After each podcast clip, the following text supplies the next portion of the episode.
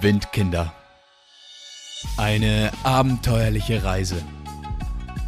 Mein Name ist Jakob de Clara und ich wünsche Ihnen viel Spaß beim Zuhören.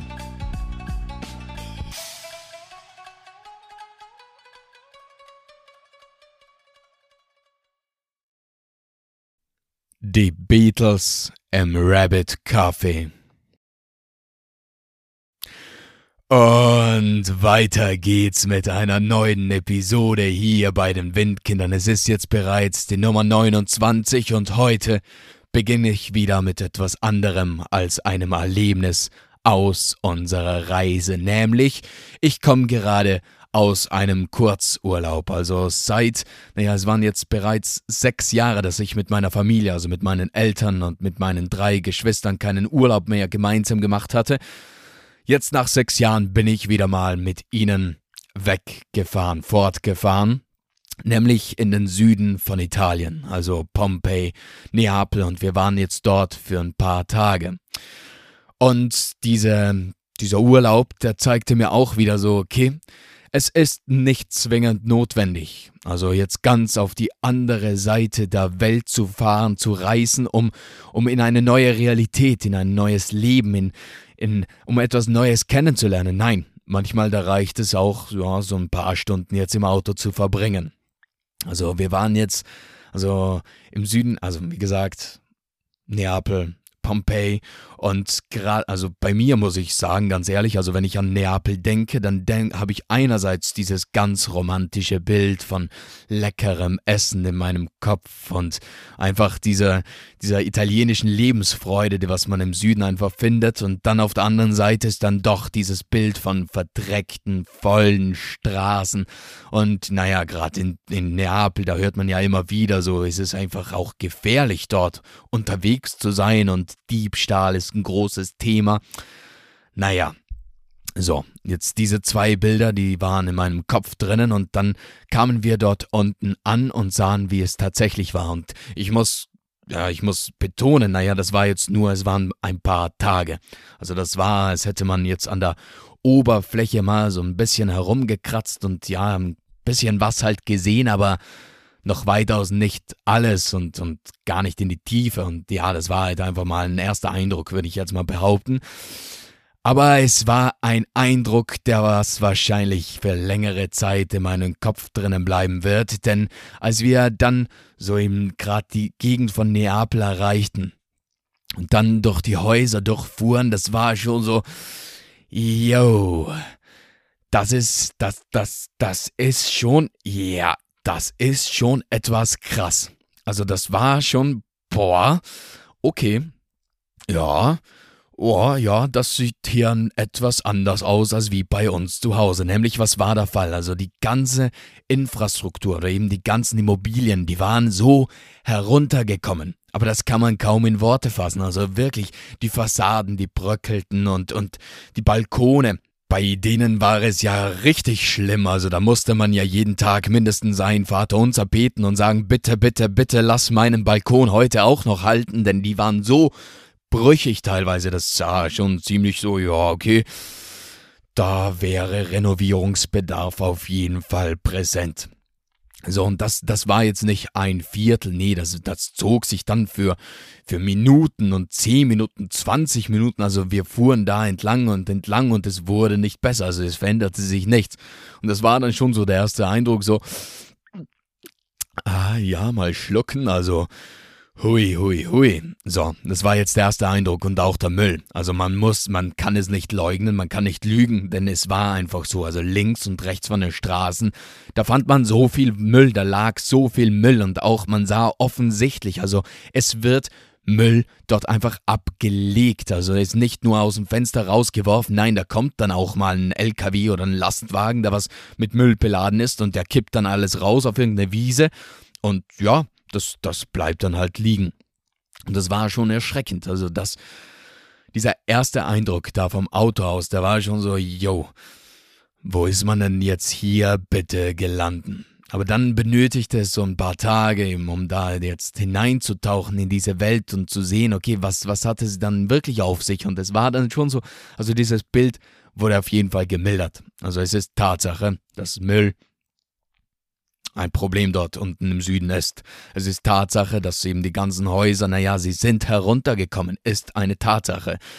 Aber auf der anderen Seite, man erlebte dann eben die Freundlichkeit von den Menschen, die was dort leben und auch das Essen, es ist keine Lüge. Also das Essen dort unten, es ist tatsächlich muah, sehr gut, sehr, sehr leckere Sache. Also es war nicht ohne, aber auf jeden Fall, es war es wert. Also falls ihr mal die Möglichkeit habt, in den Süden von Italien zu fahren, euch Neapel anzusehen, euch Pompeii anzusehen, macht es. Also großartig. Also es ist ein tolles Abenteuer, das euch dort erwartet.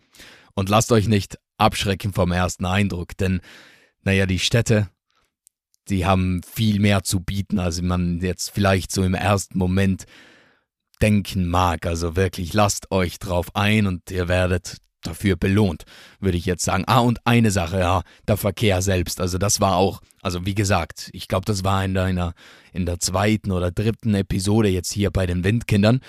Da meinte ich ja, als wir in Thailand ausstiegen in Bangkok, das, was uns faszinierte oder wo wir einfach nur noch blöd aus der Wäsche schauten, das war der Verkehr. Also das war geordnetes Chaos. Alles fuhr kreuz und quer, alle ohne Helm und hin und her und Ampeln gab es sowieso nicht. Aber es funktionierte. Also irgendwie funktionierte das Ganze. Und das war jetzt in Süden, das war jetzt da in Neapel besonders jetzt auch, einfach auch der Fall. Also auf den Straßen, die fuhren wie sie wollten. Links, rechts, geradeaus, Ampel, egal, weiter geht's. Das war wow. Und wenn man das nicht gewohnt war, da war man schon so, ziemlich eingeschüchtert und dann passiert es auch immer wieder. Also es, also es ist halt, wenn man an einer Kreuzung steht, dann muss man einfach losfahren. Also da wartet niemand oder da gibt einem keiner oder selten mal jemand Vorfahrt. Also man muss einfach rein in den Verkehr.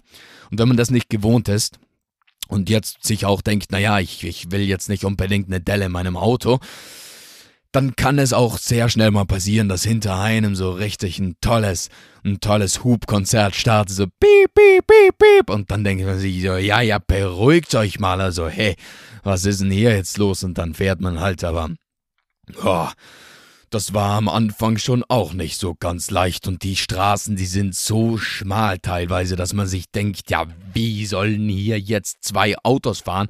Und während man diesen Gedanken noch hat, so, okay, wie kommen zwei Autos nebeneinander hier vorbei, steht plötzlich ein Bus vor einem, aber nicht so ein kleiner Bus mit, keine Ahnung, mit 16 Plätzen drin. Nee, einer von den ganz großen, so, weißt du, mit 50 Plätzen oder wie viel die drinnen haben und dann bist du da und denkst du, ja, hey, schön. Danke sehr. Wie machen wir da jetzt? So, das war jetzt wieder mal so eine Kleinigkeit am Rande. Ja, na okay, eine Kleinigkeit hat jetzt auch fast acht Minuten gedauert, aber das wollte ich jetzt auch mal loswerden. So, jetzt geht's weiter mit unserer Reise selbst. Und da sind wir ja immer noch, also mit Jule, Vita, Des und Martin unterwegs. Wir sind in Thailand, im Norden von Thailand, Chiang Mai und Pai. Das waren die Gebiete, die was wir da jetzt unsicher machten und, naja, neben höllischen Hinterschmerzen erlebte man ja sonst auch noch einiges an tollen Sachen und Erlebnissen erlebte man, erlebte man tolle Erlebnisse. Ja, da erlebte man aber sehr viel da in diesem Satz. Auf jeden Fall geht es jetzt weiter mit dem, was wir so erlebten und naja, jetzt waren wir eben mal in Pai und wir verbrachten da ein paar Tage und da, jetzt muss ich schon wieder erlebten sagen, erlebten wir einige tolle Sachen. Also es gab da jetzt ein paar Highlights, die was ich gerne jetzt erwähnen würde und da hätten wir beispielsweise unseren Ausflug zum Lernsplit.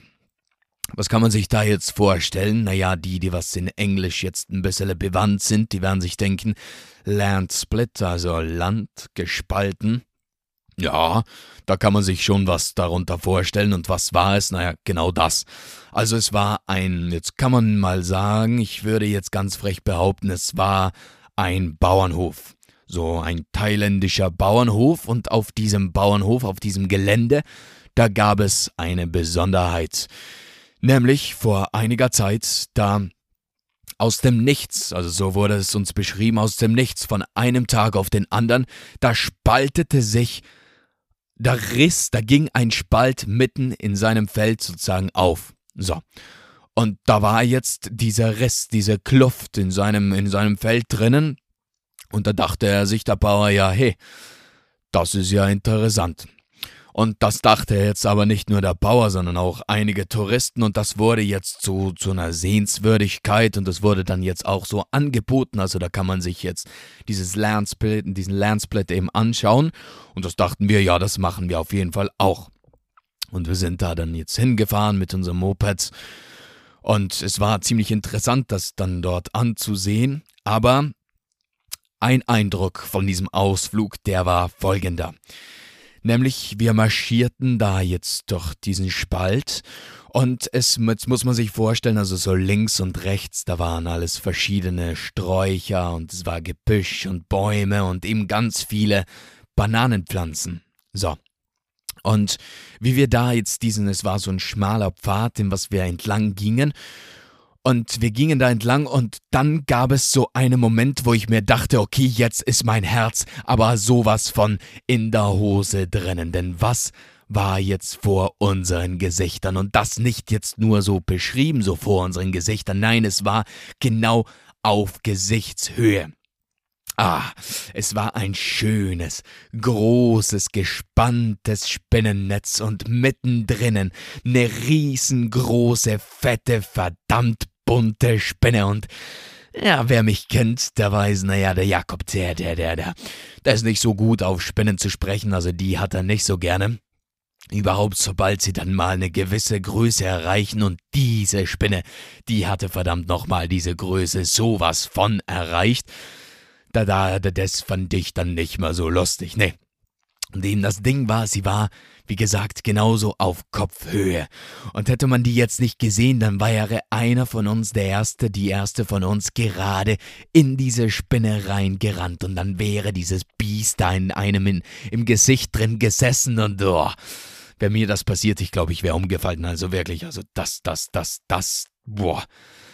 Hui, hui, hui. Und ich habe mich dann gerade noch so getraut, eben ein Foto davon zu machen. Das gibt es auch noch irgendwo auf meinem Laptop. Ah, muss ich auch mal rauskramen, könnte ich auch mal hochladen oder ist es sogar, es könnte sogar sein, dass es auf unser Instagram-Account zu finden ist, müsste ich nachsehen. Auf jeden Fall, das war dann Landsplit. Oh, und noch etwas. Also am Ende von dieser Tour, oder wir gingen eben da jetzt über sein Feld, über sein, über sein Grundstück und am Ende, da wurden uns noch so typische Snacks angeboten. Also die war sie eben jetzt auf ihren eigenen Hof, da eben herstellten und produzierten. Und das bekamen wir dann und das waren dann getrocknete Früchte und so verschiedene Soßen und Pasten und es war, das war auch richtig, richtig, richtig lecker. So, und eben Jule, ah, die war eben so über die ganzen Tage unsere Fotografin, da gibt es dann auch ein paar Fotos. Ich glaube, die müssten ziemlich sicher online sein. Oder täusche ich mich da jetzt auch? Aber auf jeden Fall Jule, die hat immer mit ihrer Kamera so Fotos von uns geschossen. Da gibt es auch ein paar lässige Fotos von diesem Tag.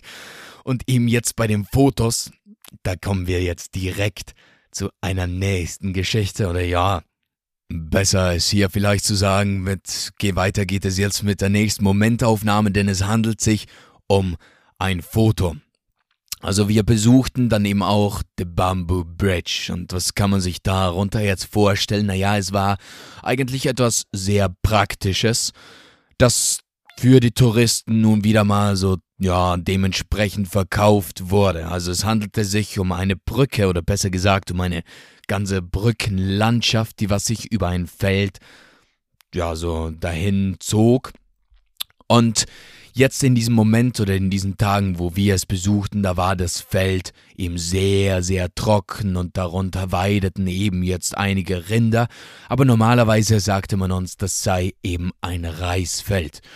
Und um Reis anzubauen, da benötigt es ja eine Unmenge an Wasser. Also das sind ja wasserüberflutete Felder und es wäre, ja, ja, ziemlich unangenehm oder unpraktisch, jetzt da immer durch dieses Wasser zu warten und dann dachten sich die Leute dort, weißt du was?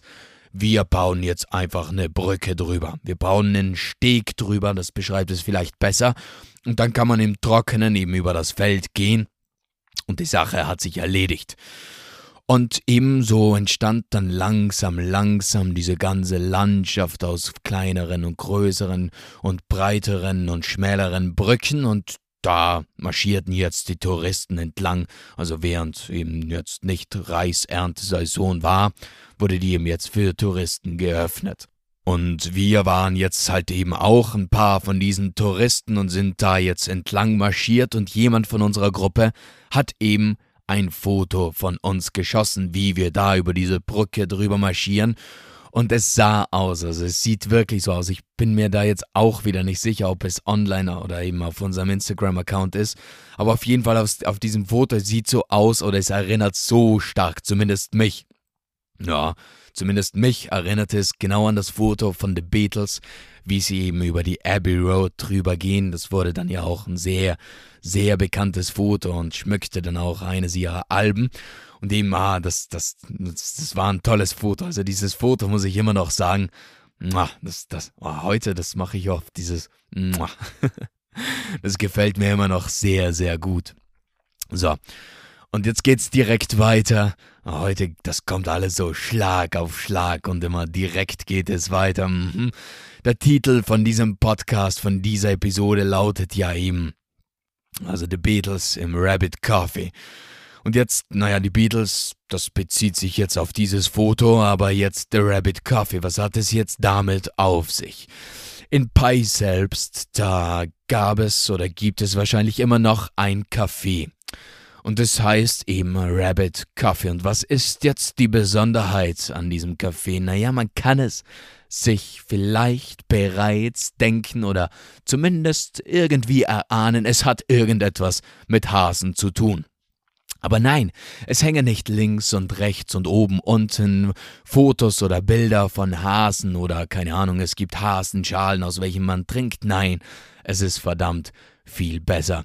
Auf jedem Tisch ist ein Hase. Auf jedem Tisch sitzt ein Hase. Und er kauert da vor sich hin und den kann man dann füttern und streicheln und dazwischen währenddessen eben seinen Kaffee, seinen Tee, sein Getränk genießen. Und das war dann schon auch wieder so eine Sache, so, ja, schau mal einer an, was es hier alles gibt. The Rabbit Coffee. Und da kann man sich jetzt auch natürlich drüber streiten. Also die einen würden sagen, okay, lässige Sache, lustige Sache, tolle Sache, funktioniert sicherlich top. Der Laden, der war auch dementsprechend immer gefüllt, also ja, das sieht man ja nicht jeden Tag, aber auf der anderen Seite kann man auch sagen, naja, wie lustig fänden das wohl diese Hasen, die was da den ganzen Tag getätschelt und gestreichelt werden. Na, darüber könnte man sich jetzt auch den Kopf zerbrechen, aber es war auch wieder so eine Besonderheit, wo ich mir denke, ja, hey, Spannende Sache. Da, da, da gibt's einfach mal einen Kaffee, wo Hasen auf den Tischen rumhopseln. Also das, das, wie gesagt, erlebt man auch nicht jeden Tag. Und was haben wir sonst noch erlebt? Naja, wir haben den Ausflug gemacht zu, zu einem riesengroßen weißen Buddha und haben von dort den Sonnenuntergang uns angesehen. Und an einem anderen Tag haben wir uns einen Wasserfall angesehen, bei welchem kein Wasser floss und ja, eben so ein paar Kleinigkeiten erlebten wir sonst auch noch, aber irgendwann ging's dann halt auch wieder zurück von Pai Richtung Jamai und das bedeutete jetzt auch wieder drei Stunden mit dem Motorrad oder es hätte bedeutet, dass es drei Stunden sein sollten, denn, naja, es dauerte etwas länger. Warum? Naja, wir starteten und irgendwann waren unsere also der Noah, der war immer so ziemlich fit drauf, dabei eben die, die Orientierung im Überblick zu haben und er war so immer so unser Navigationssystem, Navigationssystem Noah, das hat er ziemlich gut gemacht. Aber das Problem ist dann eben, wenn der Noah plötzlich weg ist. Denn wir verloren uns auf der Strecke und naja, alle, also es war dann effektiv so, dass der Noah, der war wahrscheinlich eben irgendwann, Noah und Martin auf dem Motorrad, die waren irgendwo vor uns, dann war, ja, dann war Vita und ich mit dem Motorrad irgendwo auf irgendeiner Straße und irgendwo hinter uns war dann halt noch Jule und Des. Und wir mussten jetzt alle so irgendwie, naja, alleine diesen Weg jetzt zurück in die Stadt finden und es hat dann auch irgendwann geklappt, aber wie gesagt, normalerweise wären es drei Stunden gewesen. In unserem Fall, da dauerte es dann doch etwas länger, so um die vier Stunden. Und dahinter, ja, ich hab's, glaube ich, oft genug schon gesagt, der schmerzte dann dementsprechend. Aber der Witz an der ganzen Sache war, dass wir dann tatsächlich, also wir nahmen alle unterschiedliche Straßen. Wir nahmen verschiedene Straßen und dann irgendwann in Chiang Mai, da trafen wir zumindest eben unser Motorrad, also Vita und ich und das Motorrad von Noah und Martin, wir trafen uns an einer Kreuzung inmitten von Chiang Mai. Also zufällig standen wir dann da im selben Moment, kamen auf dieselbe Straße und wir waren so, hä? Na schau mal einer an, wer ist denn da? Also waren wir dann jetzt wieder in Chiang Mai und das erste, was wir ihm taten, war unsere Motorräder zurückbringen. Und wir dachten da jetzt, okay, also wir haben am Anfang mal jetzt ja, eben diese Strafe bezahlt wegen dem Führerschein, aber sonst hat eigentlich eh alles ziemlich gut funktioniert. Es war richtig angenehm, also man war einfach unabhängig da jetzt wieder mit den Motorrädern. Es ist keines von denen ist kaputt gegangen oder so, also ziemlich nice. Und dann wollten wir jetzt die Motorräder zurückgeben und dann meinte der Verleiher so, nee, nee, nee, nee, nee, nee, so einfach geht das jetzt nicht. Also ihr seid da jetzt, dann blickt er auf seine Uhr, ihr seid da jetzt doch etwas zu spät gekommen wie ausgemacht und deshalb müsste ich jetzt leider von jedem von euch 80 Baht verlangen und wir waren so, aha. Ja, ja, ja, ja, da geierte er, der gute Herr, aber die bekam er dann jetzt auch noch. Naja, was will man machen? Wir waren ja tatsächlich zu spät, aber das war dann schon so, ja, bäh, schon wieder Geld für nichts wegen dem Blödsinn, okay, aber ja, ja. So, auf jeden Fall Chiang Mai. Da gibt es eben jetzt noch ein Erlebnis, das auch etwas sehr Besonderes, zumindest für mich ziemlich besonders war, nämlich ein Treffen mit einem Mönch. Also in Chiang Mai, dort gibt es eine Unmenge ein, wirklich eine Unmenge an Klostern und unser Ziel war es eben jetzt gemeinsam noch eben in ein Kloster zu gehen und dort mit einem Mönch ins Gespräch zu kommen. Und wir wussten, es gibt ein Kloster, wo ihm das dann so unter Anführungszeichen eben auch angeboten wird oder eben einfach möglich ist und da, dort gingen wir hin. Und tatsächlich, also es gelang uns mit einem Mönch ins Gespräch zu kommen. Es war ein 18-jähriger Junge, und er erzählte uns von seinem Alltag, er erzählte uns von, vom Klosterleben, er erzählte uns von seiner eigenen Lebensgeschichte. Und er berichtete uns eben, ja, also er sei jetzt bereits mit seinen 18 Jahren, er sei jetzt bereits seit sieben Jahren hier im Kloster und das eben aus freien Überlegungen. Und er sei auch sehr, sehr froh mit dieser Entscheidung. Auch wenn diese Entscheidung sehr naja, sehr, sehr tiefe Einschnitte in seinen Alltag bedeutet oder in seinen, in seinen Alltag einfach auch eingreift. Denn das Leben, das Klosterleben ist geprägt von Regeln. Und er sagte ihm, naja, und sein Leben, das besteht aus mehr oder weniger 200 Regeln, die was strikt zu befolgen sind. Und da sind dann so Sachen dabei, jetzt muss ich in meinem Reisetagebuch wieder blättern, also da sind Sachen dabei, wie ganz grundsätzlich mal eben, also man lebt nach dem Prinzip, also nach der Überlegung, Überlegung des Karmas. Und es, es darf keine Versuchung geben, also das Verlangen muss vermieden werden oder man lebt auch nach dem Konzept von vergeben und vergessen und man darf keine Familie haben und eben alles solche Regeln, über 200 Regeln, die was zu beachten sind. Und das ist nicht immer leicht, aber wie gesagt, er ist froh, diese Entscheidung getroffen zu sein. Und er steht, er kann zu dieser Entscheidung auch stehen. Und das war etwas sehr, sehr Emotionales auch für mich. Jetzt persönlich oder eben es war nicht nur interessant, sondern es war, es war mehr. Also gerade bei uns hier in Europa, es ist nun mal eine Tatsache, dass der Glaube sich auf dem Rückzug befindet. Immer mehr oder immer weniger Leute bekennen sich eben zum Glauben, zum persönlichen Glauben und da jetzt jemanden zu sehen, mit jemandem zu sprechen, der was gerade mal 18 Jahre jung war. Und naja, man muss bedenken, er war da jetzt bereits sieben Jahre im Kloster drinnen.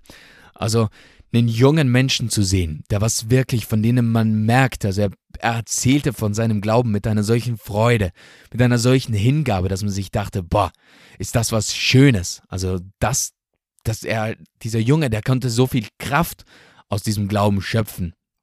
Und, Und wie er ihm davon erzählte, das war eine tolle Sache, das war wirklich toll und, und das war aber auch ungewohnt, denn das kennt man bei uns nicht mehr. Also die wenigsten jungen Leute, die, die, die reden. Also es wird ja schon sehr, sehr selten überhaupt positiv über Glauben gesprochen.